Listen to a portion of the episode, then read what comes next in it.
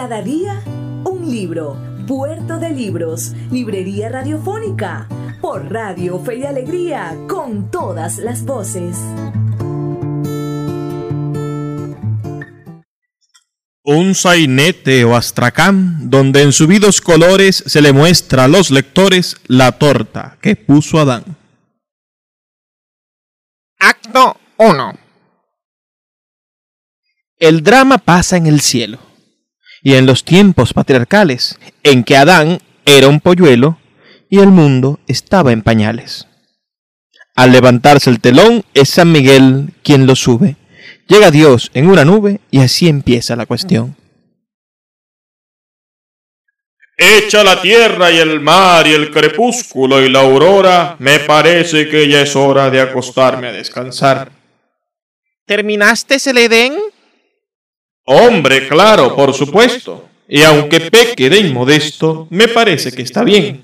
Es sin duda lo mejor de cuanto hasta hoy he creado. Tiene aire acondicionado y un río en tecnicolor.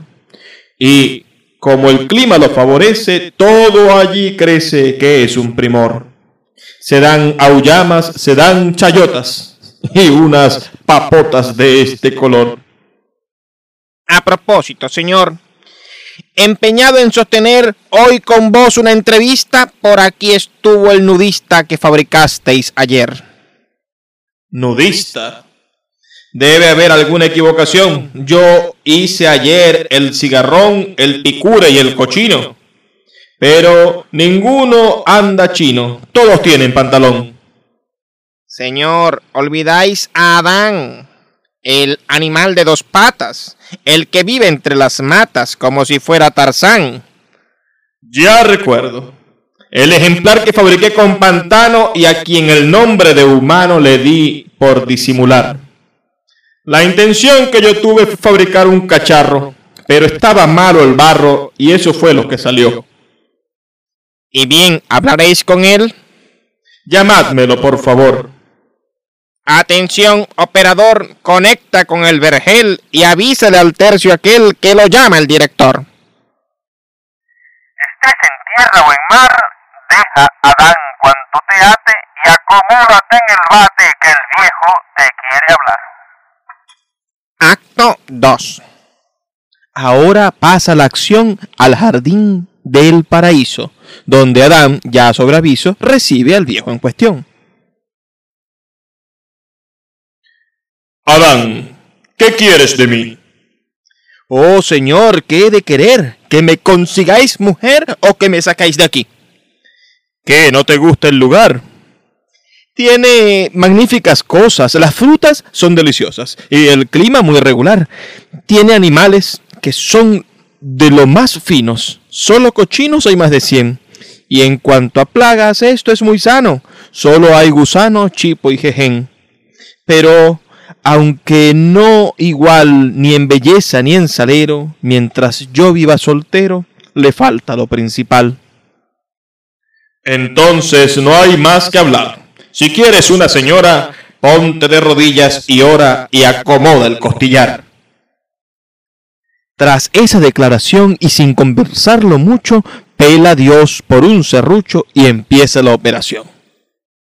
Hágase en un santiamén la criatura encantadora que va a coger desde ahora por el mango la sartén. Y del costado de Adán sale su joven esposa, la joven pecaminosa, de quien los siglos dirán que por estar de golosa perdió el perro y perdió el pan. Acto 3 Adán se casó con Eva y con sus pocos ahorros se compraron dos chinchorros y alquilaron una cueva. Y a la siguiente semana, ya arreglados sus asuntos, salieron a darle juntos una vuelta a la manzana. Y fue en aquella ocasión, fue en aquel triste minuto cuando encontraron el fruto que causó su perdición. ¡Ay! ¿Qué fruta es esa? Color granate. ¿Será tomate? ¿Será mamón? Ni son naranjas ni son limones.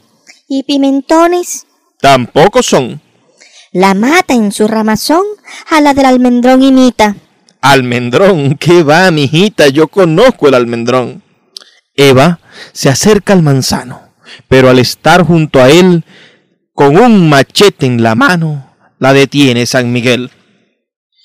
Si no queréis que lejos os boten del jardín, oíd estos consejos que os doy en buen latín. Podéis comer caimito, batata y quimbombó, cambur y cariaquito, pero manzana no. Y el que haga caso omiso a tal prohibición saldrá de el paraíso lo mismo que un tapón. Se evaporó San Miguel y entonces sale una fiera, semejante a una manguera de una bomba superchel. No le hagas caso, mujer. Si quieres comer manzana, no te quedes con las ganas, que nadie lo va a saber.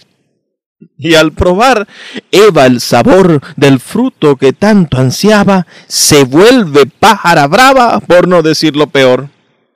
Quiero joyas y oropeles, quiero pieles y champán, quiero viajes por Europa, quiero sopa de faisán, quiero un novio que se vista, no un nudista, como Adán.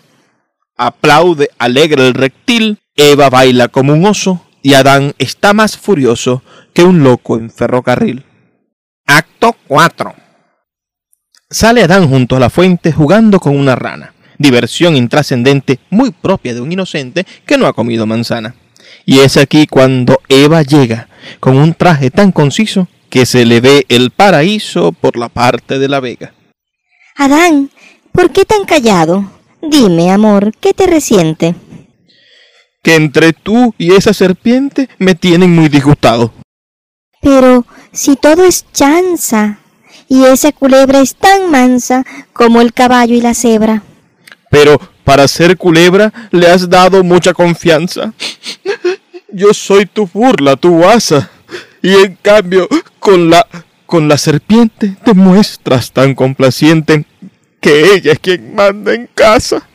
Eso es lo triste y lo cruel de la amistad con culebra. Si uno les da una hebra, cogen todo el carretel. Bueno, Adán, aquí hay manzana. No quiero, ¿Por qué, negrito? porque no tengo apetito ni me da la perra gana. Un pedacito. Sé bueno. Pruébala. Sabe a bizcocho.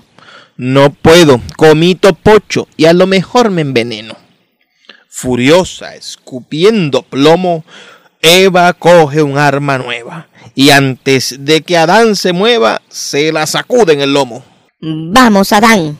No más plazos. Aquí tienes dos docenas. ¿Te las comes por las buenas o te las meto a escobazos?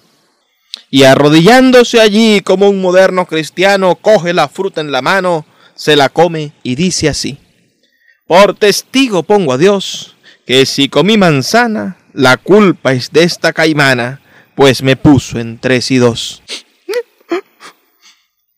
Pues transgredisteis así mis órdenes oficiales. Amarrad los macundales y es saliendo de aquí. Y así acaba el astracán, donde en subidos colores se le mostró a los lectores la torta que puso Adán. El poeta Luis Peroso Cervantes le acompaña en Puerto de Libros, Librería Radiofónica, por Radio Fe y Alegría, con todas las voces.